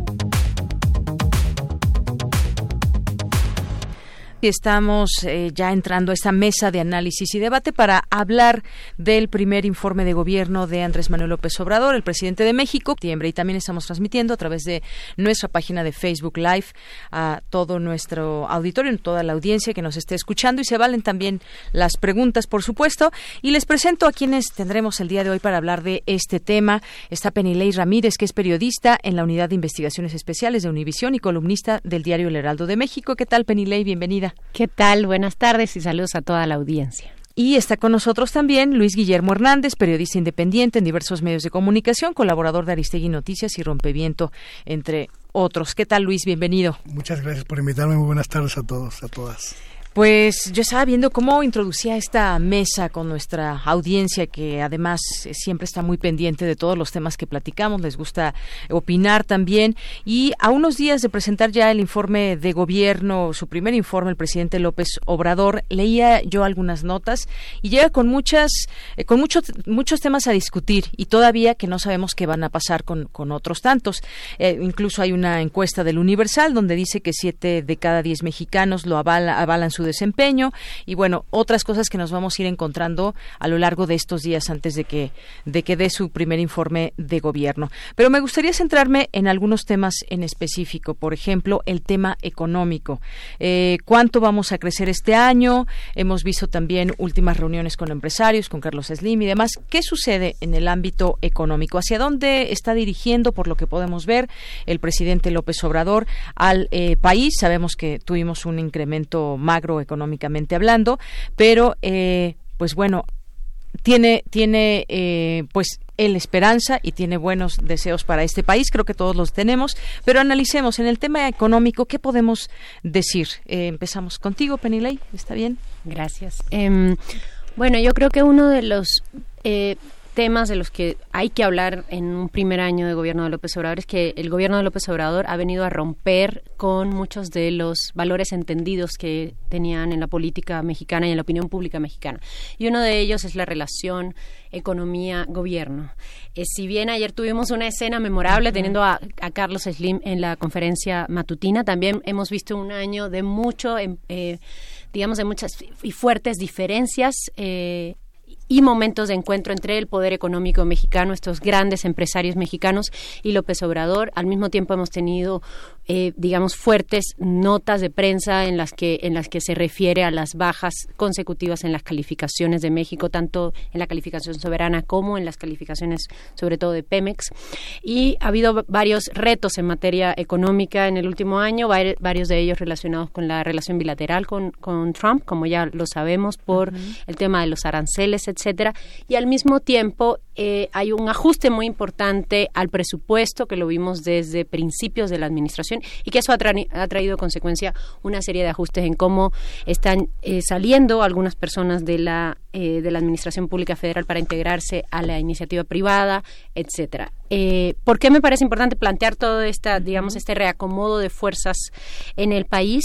Porque me parece que de aquí en adelante vamos a empezar a ver un poco más de encuentros a partir de que ya están, digamos, encontrando la iniciativa privada como em, llegar a acuerdos con la administración, un poco, no, no quiero decirlo de manera muy coloquial, pero es como encontrar un poco cuál es la manera de la administración y a partir de la salida de Carlos Ursúa de eh, la Secretaría de Hacienda hemos visto cada vez un papel más relevante público de Alfonso Romo, eh, lo habíamos visto un poco relegado de la, de la digamos, de la agenda pública entre enero de este año y, y mayo, junio, principios de junio. Eh, también con la salida de Ursúa me parece que esto nos plantea un nuevo panorama respecto a el crecimiento, es verdad, eh, para este segundo trimestre fue de 0% según informó el INEGI, pero también es un tema que casi no se habló. El INEGI informó que el segundo trimestre del año creció un 0.2% más de lo que había crecido en el mismo periodo del año anterior, es decir, el último año de Peña Nieto. También tenemos como tema importante la cancelación de varias de las obras y el impulso a varias de las obras que pretenden ser obras estrellas del gobierno federal.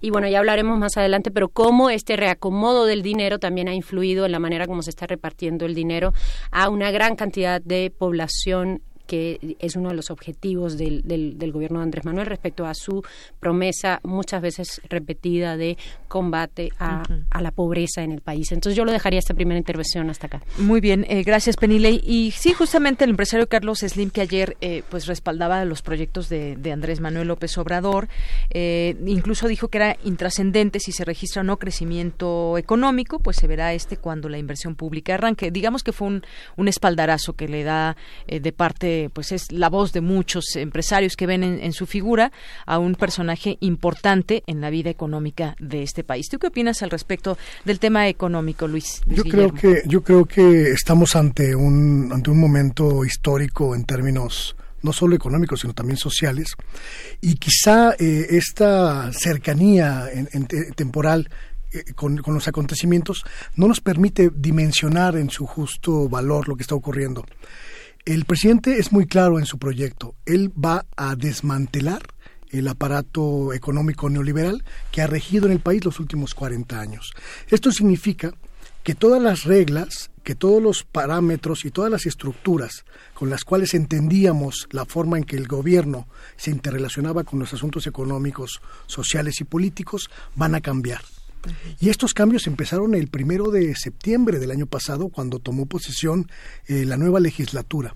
Hablamos de cambios eh, de índole jurídica, de índole legal, de índole constitucional, que han ido acompañando lo que después han sido, en primera instancia, una nueva forma, como decía Penilei, de distribuir el dinero.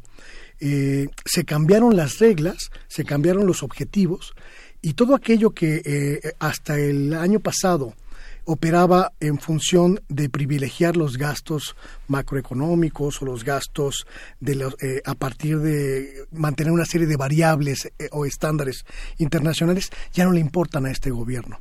el hecho de distribuir eh, dinero a las clases eh, más necesitadas, el hecho de distribuir dinero a pensiones, dinero a, a, jóvenes estudiantes, dinero para la reforestación, eso nos habla de un nuevo modelo económico y nos habla también de una nueva dimensión social. Y eso es algo que a lo mejor nos escapa en estos momentos. ¿Qué es lo que estamos observando? desde mi punto de vista, lo que estamos observando y observaremos en los próximos dos años, en, el próximo año por lo menos, es una lucha, una, disputa abierta entre la vieja estructura económica que privilegiaba el capital y que privilegiaba las grandes empresas, las grandes inversiones, y la, la, la imposición de un nuevo modelo social y económico. Y me parece que esto que, que, que va a ocurrir uh -huh. en estos días es algo que nos obliga a, a abrir los ojos. El presupuesto del año 2020 será muy similar al del año 2019 y va a privilegiar, lo dijo muy bien el presidente, la inversión en salud, la inversión en educación y la inversión en los programas sociales. Eso quiere decir que va, vamos a seguir con esta turbulencia en términos, digamos, eh, eh, de opinión pública, porque va a seguir restringiéndose el aparato gubernamental, va a seguir restringiéndose el número de plazas y va a seguir restringiéndose el dinero para áreas no prioritarias para este gobierno. Eso es un cambio demoledor, es un cambio verdaderamente brutal en términos sociales para el país. Bueno, este nuevo modelo económico del que nos hablas, eh, justamente el tiempo, veremos cuándo se dan esos frutos. Ahorita se está, tú planteas, está en este cambio. Hoy veíamos también la Secretaría de Hacienda calcula beneficios por 100 mil millones de pesos por acuerdo sobre Afores, es decir, anuncian una reducción de cobros por comisiones. Y todo esto, digamos, todos los temas están entrelazados. De la economía nos vamos a ir ahora a seguridad. El presidente López Obrador le ha apostado, por ejemplo, a la Guardia Nacional y a los programas sociales que ahorita, ahorita iríamos a un segundo momento, a un tercer momento a hablar de los programas sociales en específico. Pero el tema de la de la inseguridad en este país, cómo acabarla, eh, cómo se conformó esa Guardia Nacional, cuáles son las expectativas que hay tan grandes y me voy un poco atrás, expectativas que hubo desde que estaba en campaña el hoy presidente y que no, no sabíamos exactamente cómo, pero hablaba de alguna estrategia y la estrategia ya está en marcha y es con la Guardia Nacional. ¿Qué opinas, Penilei, sobre lo que conocemos hasta hoy de la, de la Guardia Nacional y hacia, hacia dónde nos lleva? Con esto terminaremos con la inseguridad, con los cárteles. ¿Cuál es el escenario que tú puedes analizar? Eh, el asunto, yo, yo he cubierto temas de narcotráfico durante casi una década ya, qué horrible se suena. eh, y me parece que no habíamos visto hasta ahora nunca un gobierno que hablara de frente con las víctimas. Es decir, es, es demoledor hablar con las víctimas. A los periodistas nos ha tocado ir a campo, escuchar esas historias. Eso me parece positivo, tanto de parte de él como parte de figuras emblemáticas de la nueva administración, como el propio Alejandro Encinas. Eso me parece importante, las víctimas lo, lo agradecen, pero al mismo tiempo las víctimas, conforme van pasando los meses, empiezan a exigir resultados. En algunos casos no, no, no se han dado esos resultados, en algunos casos hay, hay, hay, temas preocupantes, por ejemplo, en la cantidad de periodistas asesinados que sigue eh, ocurriendo, la cantidad de eh, ambientalistas asesinados. Todo este tema es el tema que sigue ocurriendo en el país. A partir de eso está el enfoque del presidente. Por primera vez desde que yo tengo memoria tenemos un presidente desde que se lanzó esta llamada guerra contra el narco, que como sabemos es un término eh, traducido literalmente al español de algo que hizo Estados Unidos en su momento con características muy particulares allá después de la guerra de Vietnam. Y lo que tenemos aquí por primera vez es a un presidente que ha mantenido el discurso que Peña Nieto solo tuvo al principio, digamos, muy al principio de su administración, de ir a las causas de esta uh -huh. violencia. Eso me parece, por supuesto, muy positivo. Eh, podemos po podríamos debatir mucho tiempo acerca de cada tema en específico si es duradero si va a ser uh -huh. efectivo pero por lo menos el planteamiento me parece por supuesto muy positivo donde me parece que hay preocupación eh, yo he conversado con muchos de los colectivos y, y, comparto algunas de sus preocupaciones es que hay una eh, semejanza preocupante entre la Guardia Nacional y algunos de los temas de la Ley de Seguridad Interior que promovió Peña Nieto y que fue declarada inconstitucional por la Suprema Corte. Y al mismo tiempo hay un tema que es un tema mucho menos visible, pero que me parece que va a ser determinante en el funcionamiento de la Guardia, que es que durante todos estos años de la llamada guerra contra el narco, los policías federales han sido enemigos, entre comillas, de los, de los marinos y han sido enemigos, entre comillas, de los, del, del ejército. Y ahora resulta que todos tienen que convivir vivir en una estructura que es básicamente militar, aunque se hable civil, porque casi todos los mandos son militares y los policías van a estar supeditados a esos mandos militares. ¿Cómo va a funcionar eso en la práctica después de que durante 18 años han estado prácticamente en, en disputa? No lo sabemos todavía. Me parece que es un elemento preocupante hacia, hacia el futuro. Y también me parece preocupante que sigamos en el debate de cárteles de narcotráfico y que no tengamos todavía una comprensión de que es un fenómeno mucho más complejo, que no es una guerra del Estado contra el narco, sino que precisamente ha sido posible esta cantidad de muertos por la, lo permeadas que están todas las instituciones, sobre todo de mediano nivel y de, de nivel municipal por toda la, la, la, violencia en el país y la corrupción. Entonces, digamos, esta sería una primera intervención sobre, sobre el tema y me gustaría saber. Claro, desmantelar todo eso que se ha hecho Exacto. durante años, donde el policía municipal, el policía estatal tiene eh, pues alguna relación, alguna comunicación con algún narcotraficante, pues sí, eso seguramente será muy difícil de, de desmantelar y habría que platicarlo de manera mucho más amplia. Eh, justamente esto que decías, Penilei, irse a la raíz del problema problema, ¿no? Que es lo que ha planteado eh, desde siempre el presidente López Obrador y, pues bueno, decíamos está en marcha esta Guardia Nacional. ¿Tú qué ves en este tema de, de eh, el tema de seguridad? Mira, Luis? Yo, yo, yo, tengo dos, dos, dos opiniones al respecto. Por uh -huh. un lado, eh, me parece que hay un cambio muy importante eh, de fondo en el hecho de incluir en la militarización, llamémosle así, de, del país eh, a, a, través de la Guardia Nacional, de incluir el, la variable de apoyos sociales en los espacios donde más ha afectado el tejido social, la delincuencia organizada y la delincuencia del narcotráfico. Y me parece que esa variable va a jugar a favor de la estrategia del gobierno, pero solamente si hay un cuidado y una supervisión de que efectivamente los recursos fluyan hacia la gente que más lo está necesitando porque hay un, eh, vamos a, el, el, país está partido en dos en términos de seguridad.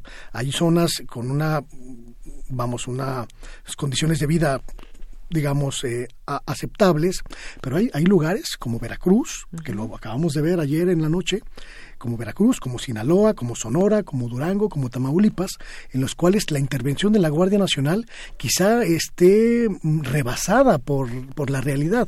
Uh -huh. Y no sé si el gobierno esté eh, contemplando esa diferencia de, de, de, peligrosidad que hay en el país. Esa es la parte en la que no, no estoy tan seguro de que pueda funcionar. Uh -huh. Me parece que sí, apoyar con asuntos, con programas sociales, esas zonas puede ser muy efectivo. Lo que no estoy seguro es de que se entienda la dimensión de ciertas zonas en las cuales la delincuencia se convirtió en la única ley y en el único espacio de interlocución de la sociedad. Y ahí me parece que eh, creo que el gobierno debería ser un poco más claro y un poco más efectivo para actuar. La Guardia Nacional por sí misma no va a resolver ningún problema en ninguna parte del país, ni siquiera en la Ciudad de México, donde tenemos un marco jurídico legal. Me parece que tendría que haber una acción mucho más fina, una acción mucho más quirúrgica, y esa es la que no estoy seguro de estar viendo todavía que tiene que ver quizás con, eh, con el tema de inteligencia, cómo atacar a los grupos Así que están es. operando. Recordemos que el gobierno desman desmanteló el CISEN, ya no uh -huh. existe la, la inteligencia uh -huh. de seguridad nacional y ese es un asunto realmente O no con el CISEN, pero exactamente no, pero no, no sabemos esa, cómo está. No sabemos, no sabemos cómo, cómo, opera, pero tiene que haber seguramente. Y tiene que haber por, por la que... propia seguridad del Estado uh -huh, y de la sociedad, ¿no? Por y no está funcionando. Exacto, ese es, ese es un buen punto. Y bueno, seguridad que va, eh, ahora pasemos a esto de los eh, programas sociales. Eh, hay varios programas sociales, uno de ellos Jóvenes Construyendo el Futuro, que es una de las más grandes apuestas de esta administración. Algunas otras ya se tenían, cambian algunas modalidades, pero eh, pretende llegar a 2.3 millones de, personas, como nunca antes se había implementado. Hay muchos recursos que se están yendo para allá. Eh, pues, ¿qué pasa con los eh, programas sociales? Es dinero eh, que se le da a distintos grupos de la sociedad, pero a final de cuentas de dónde se está tomando el dinero, cómo se va a hacer toda esta evaluación. Yo pienso en la evaluación quizás a uno, dos, tres años, ¿cómo podrá ser esto? ¿Cómo podemos evaluar esos, esos programas? ¿Qué opinas, Penilei? Bueno, recordemos que los programas sociales históricamente en México habían sido un instrumento electoral, independientemente de que hay programas que estaban muy bien evaluados internacionalmente como Prospera. eh, hay un, a lo mejor a la audiencia les, les suena conocido esto. Hay, hay- cuando uno va a campo se encuentra con que hay un- unas- unos lugares que le llaman la casa amigo, que era eh, donde funcionaba este intermediario en el cual era la persona que te daba de alta los programas, pero que a la vez te exigía tu voto en el momento de de hacerlo. En los primeros meses de su administración, ahora ya no lo está haciendo, ahora está yendo más a, a hospitales rurales, pero en los primeros meses Andrés Manuel López Obrador fue cada fin de semana a un lugar distinto del país a entregar dinero o a hablar de los programas sociales. Y en todos los discursos, yo eh, y sistematicé esos discursos y lo que él decía reiteradamente es no queremos más intermediarios. O sea, lo que él estaba justamente tratando de combatir era esta estructura paralela al Estado, que es- normalmente ya tenía un control regional y local y, y estaba muy cooptada por los gobernadores que no necesariamente iban, digamos, con los objetivos del gobierno federal.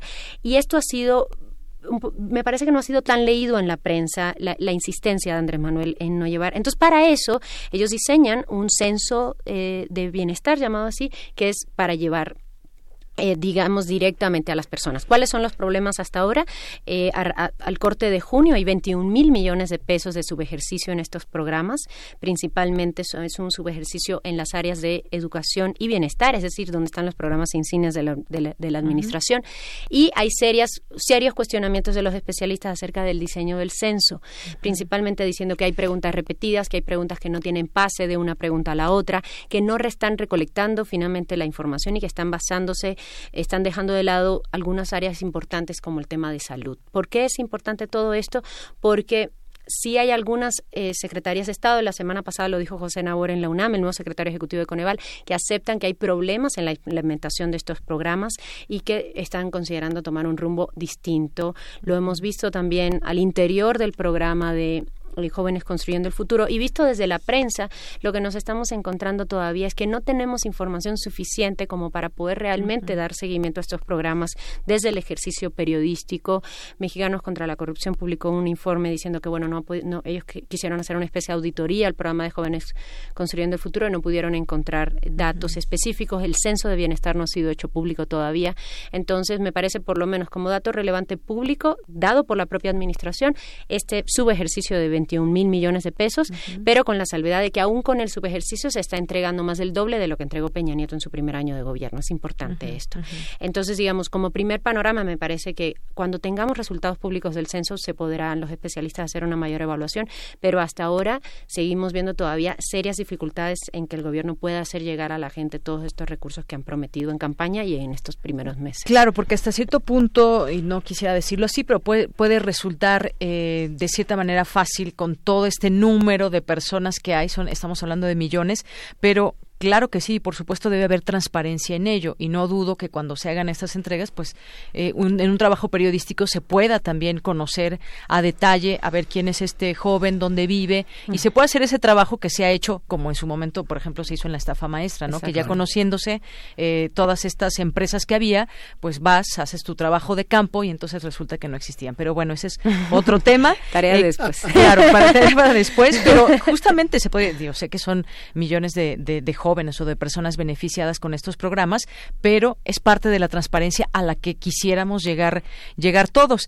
Y bueno, pues me, me informa, ya tenemos cuatro minutos. Me gustaría quizás un, un mensaje final de dos minutos eh, cada uno de ustedes. eh, en torno a lo que podemos decir a este que ya nos vamos yendo hacia el primer año de gobierno y el primer informe de gobierno, porque bueno, el primer año faltan eh, algunos meses más, pero bueno, prácticamente en este parte informativo se dará a conocer eh, pues el estado que guarda la administración en algunos temas en particular. Ya nos ha adelantado un poco el presidente con sus con los spots y decías también Penilei el tema de la mañanera, por ejemplo, ¿no? ¿Con qué, Yo con creo qué, que- a ver, yo creo que para, para, cerrar esto, eh, eh, yo invitaría a quienes nos están escuchando a, a abrir muy bien los ojos y sobre todo a tratar de asimilar esta cascada de cambios que están ocurriendo, porque en realidad, eh, vamos, cuando uno hace el balance de los primeros meses de este gobierno, uno se da cuenta que ha habido una serie de cambios de toda índole impresionantes. Y me parece que apenas estamos empezando esta cascada de cambios. Me parece que el año 2020 va a ser sin lugar a dudas el año más eh, movido en términos informativos para, para nosotros, pero también en términos sociales. Vamos a ver realmente una maquinaria gubernamental a todo vapor y me parece que va a ser el año en el que vamos a entender a cabalidad de qué se trata el gobierno de, de, la cuarta transformación. Claro, y la propia gente empezará a hacer sus propios diagnósticos, cómo, cómo se siente en este país gobernado por Andrés Manuel López Obrador. Claro. Penile, ¿con qué te despides? Bueno, hasta ahora yo creo que el balance de la gente sigue siendo de apoyo mayoritario. Esto me parece que es un, un, un, un, dato importante porque la prensa no ha sido particularmente halagüeña con Andrés Manuel y cuando sigues encontrando datos tan altos de popularidad, eso, eso hace que, que también los periodistas tengamos que salir a la calle y buscar esas respuestas. Eh, yo coincido con, con, con, lo, que, lo que han dicho respecto a la, la, cascada de cambios. Creo que lo que vamos a ver en los próximos eh, meses, eh, yo re regreso a lo que decía un poco al principio, es mayores acomodos en la relación con la, con la aristocracia, digamos, del país, con los grandes empresarios. Hablábamos ayer de lo de Slim, pero es importante también la, la, el discurso de Hank en esta semana también, de Carlos Hank González en apoyo a Andrés Manuel López Obrador y a su gobierno. Entonces me parece que vamos a empezar a ver algunos de estos reacomodos y al mismo tiempo vamos a empezar a ver, creo ya, un trabajo periodístico, digamos, desde nuestro gremio, de mayor profundidad respecto a los resultados en concreto, no solamente a los planes o a los planteamientos. Uh -huh. Pero si tuviera yo que destacar algo de, de esta administración, ha sido cómo nos ha, nos ha obligado a todos a replantearnos las cosas que considerábamos prioritarias e importantes respecto a la relación con la prensa, respecto al racismo en el país, respecto a la desigualdad, respecto a cuál ha sido la, la, la forma como han sido privilegiadas algunas clases en el país y la forma como la estructura burocrática de gobierno ha sido conformada durante un periodo muy largo. Y insisto, creo que hay muchos temas que podríamos uh -huh, uh -huh. discutir de cosas que podrían haber sido hechas de otra manera, pero creo que un debate de esta magnitud no lo habíamos visto, eh, por lo menos en todo el periodo claro. de los últimos 30 años de gobierno. Claro, y el tiempo pues nos irá también dictando la, la propia realidad y las pautas, porque están haciendo un grupo que también quiere hacer frente como oposición, que es Futuro 21, no sé cuál sea su futuro, pero bueno, eh, vamos a ver la recomposición también la en las fuerzas eh, de oposición. La, la Coparmex está, está en movimiento, aglutinándose, claro. aglutinándose para hacer eh, pues tal vez una posibilidad para 2024. No sabemos todo eso, lo iremos por supuesto discutiendo conforme pase el tiempo. Por lo pronto, muchísimas gracias a los dos.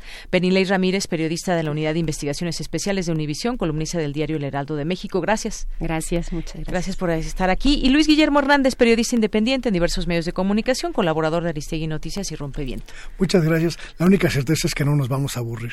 Eso sí, eso sí tienes razón, coincido contigo. Pues muchas gracias a los dos. Muchas gracias. Hasta luego. Gracias. Porque tu opinión es importante, síguenos en nuestras redes sociales, en Facebook como Prisma RU y en Twitter como arroba PrismaRU.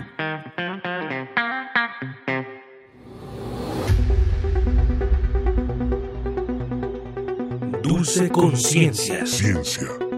En Prisma. Y bien, saludo con mucho gusto al auditorio de Prisma RU, pues hablar de inteligencia genera desde luego mucha controversia, resulta esto como hablar de lo bueno y lo malo, de lo feo y lo bonito, pero quizás sea necesario eh, que la cuestión vaya más allá.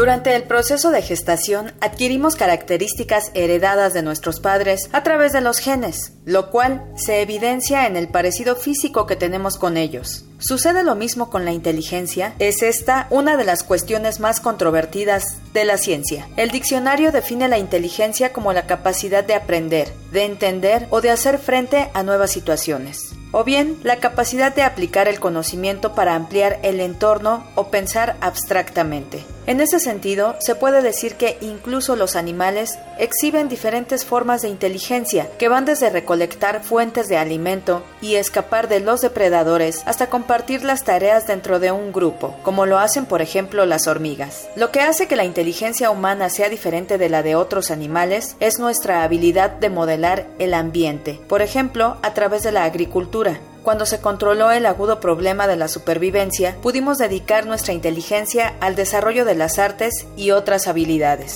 Hay muchos factores que nos permiten formar y nutrir nuestra inteligencia, desde el acceso a los recursos e información hasta las habilidades adquiridas a través de la experiencia y la repetición. Pero como la mayoría de los rasgos humanos, en este también hay una base genética. ¿Cómo es?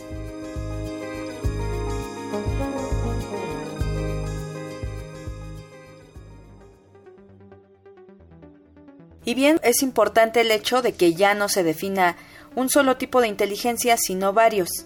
El doctor Humberto Nicolini, académico del Instituto Nacional de Medicina Genómica, conoce mejor este tema y lo describe de la siguiente manera.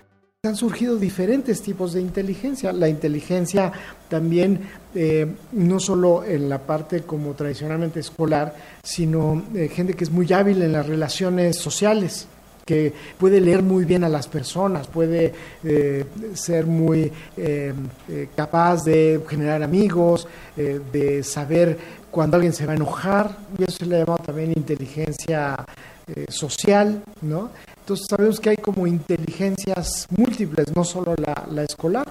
Hay gente que es muy hábil en lo escolar y a lo mejor es medio torpe en lo social. ¿Qué tanta de esas capacidades de, o estas habilidades este, de, las diferentes inteligencias, capacidades, saber qué tanto eh, eh, la herencia juega un papel en esto, o sea, si los padres o los abuelos eran muy hábiles en esto y nos transmitieron estas capacidades o no, y bien, auditorio de Prisma RU, el doctor Humberto Nicolini asegura que el medio ambiente influye en el desarrollo de la inteligencia, pero reconoce que ha habido algunas variantes en el genoma humano que han afectado circuitos en la formación de neuronas. Así lo explica él.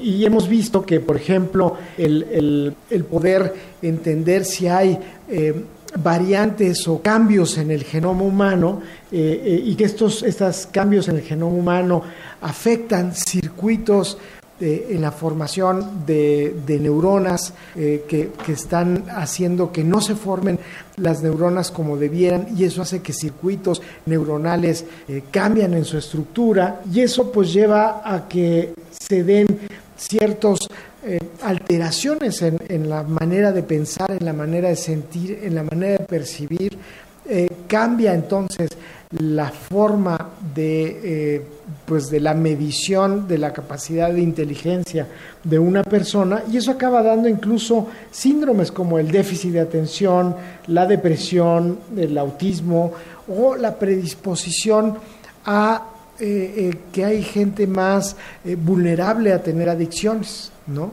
Eh, porque hay, hay eh, algunas variantes en el sentir, en la manera en cómo, estamos y cuando probamos una sustancia llegamos a sentir que esta sustancia nos favorece, no a lo mejor en una capacidad, pero incluso en una nos favorece cierta habilidad en el contexto social. Les cuento que en 2011, por ejemplo, se llevó a cabo un estudio en el que se juntó a más de 9.000 personas con esquizofrenia y a 12.000 que no la padecen. Em, en este estudio se localizaron cinco genes responsables del padecimiento, pero al parecer ya se han encontrado más. Vamos a escuchar nuevamente al doctor Humberto Nicolini. En un estudio posterior, en el 2016, se pudieron juntar 36 mil casos contra 113 mil controles, o sea, ya son estudios muchísimo más numerosos de esto que se ha llamado los grandes bases de datos, el Big Data, ¿no? Este, y esto ya nos empezó a dar datos muchísimo más poderosos y ya al día de hoy ya se conocen más de 110 eh, genes que predisponen a la psicosis, ¿no? a la enfermedad mental. Y estos genes son importantes porque nos han abierto mucho la puerta a cómo funciona el cerebro, no solo en la enfermedad, sino en el pensamiento humano. Y bueno, el académico también asegura que en la actualidad ya se han podido desarrollar una suerte de chips para los genes importantes para el pensamiento, eh, con lo que se ha logrado saber qué genes están presentes en determinadas poblaciones. Y esto nos ha llevado a un, a un nuevo resultado, a un nuevo eh, eh, digamos, un nuevo cociente estadístico, a una nueva medición que se le ha llamado el índice de riesgo poligénico. O sea, en vez de hablar, ah, pues tienes el gen de la inteligencia de la matemática, ¿no? No es un solo gen el que contribuye a esto.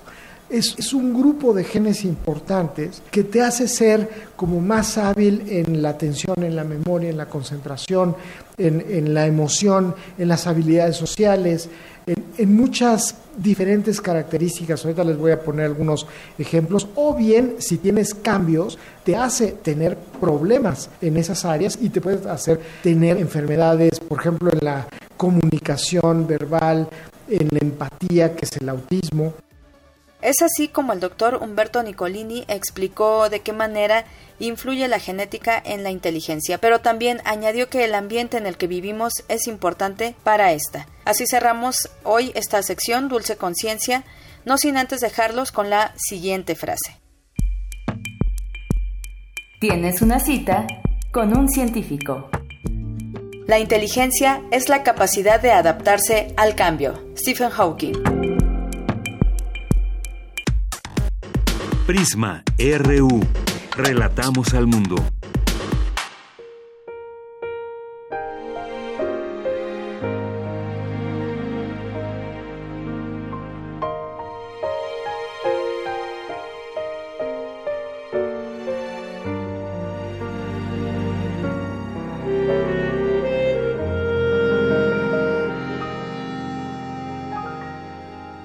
Para empezar el año voy a cantar una canción que te haga daño.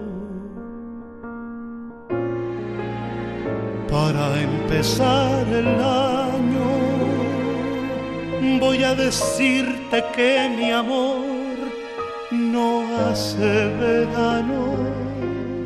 Esto fue Prisma RU. Muchísimas gracias por su sintonía por su compañía en este primer día del año 2020. Quizás algunos apenas se están levantando. Queremos decirles que estamos aquí en Prisma RU. Ya nos estamos despidiendo, pero los esperamos mañana. Mañana ya en vivo con toda la información para todos ustedes. Que haya sido un gran inicio de año. Lo deseamos con toda franqueza y sinceridad y con mucho cariño para todo nuestro público Radio Escucha. Así que mañana nos escuchamos. Gracias, buenas tardes y muy buen recalentado. Y en dos semanas estaré como estandarte. Las cosas de la vida las veré de otro color con fiestas, con amigos, con amores de ocasión. Para empezar el año, para empezar el año, para empezar el año.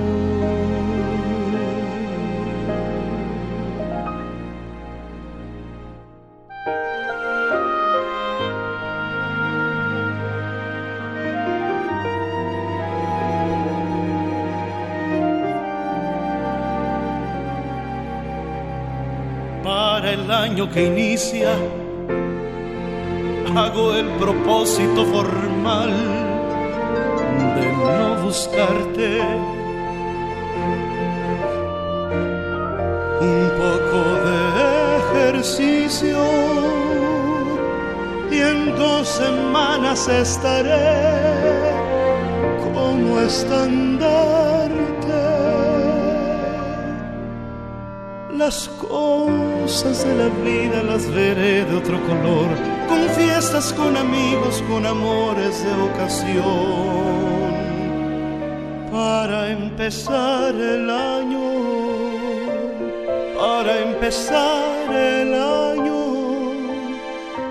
para empezar el año, voy a decirte por te extraño.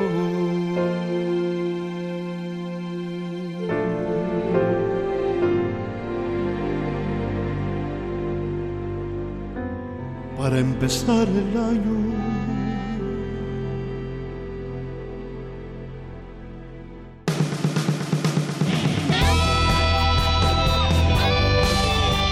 Prisma RU.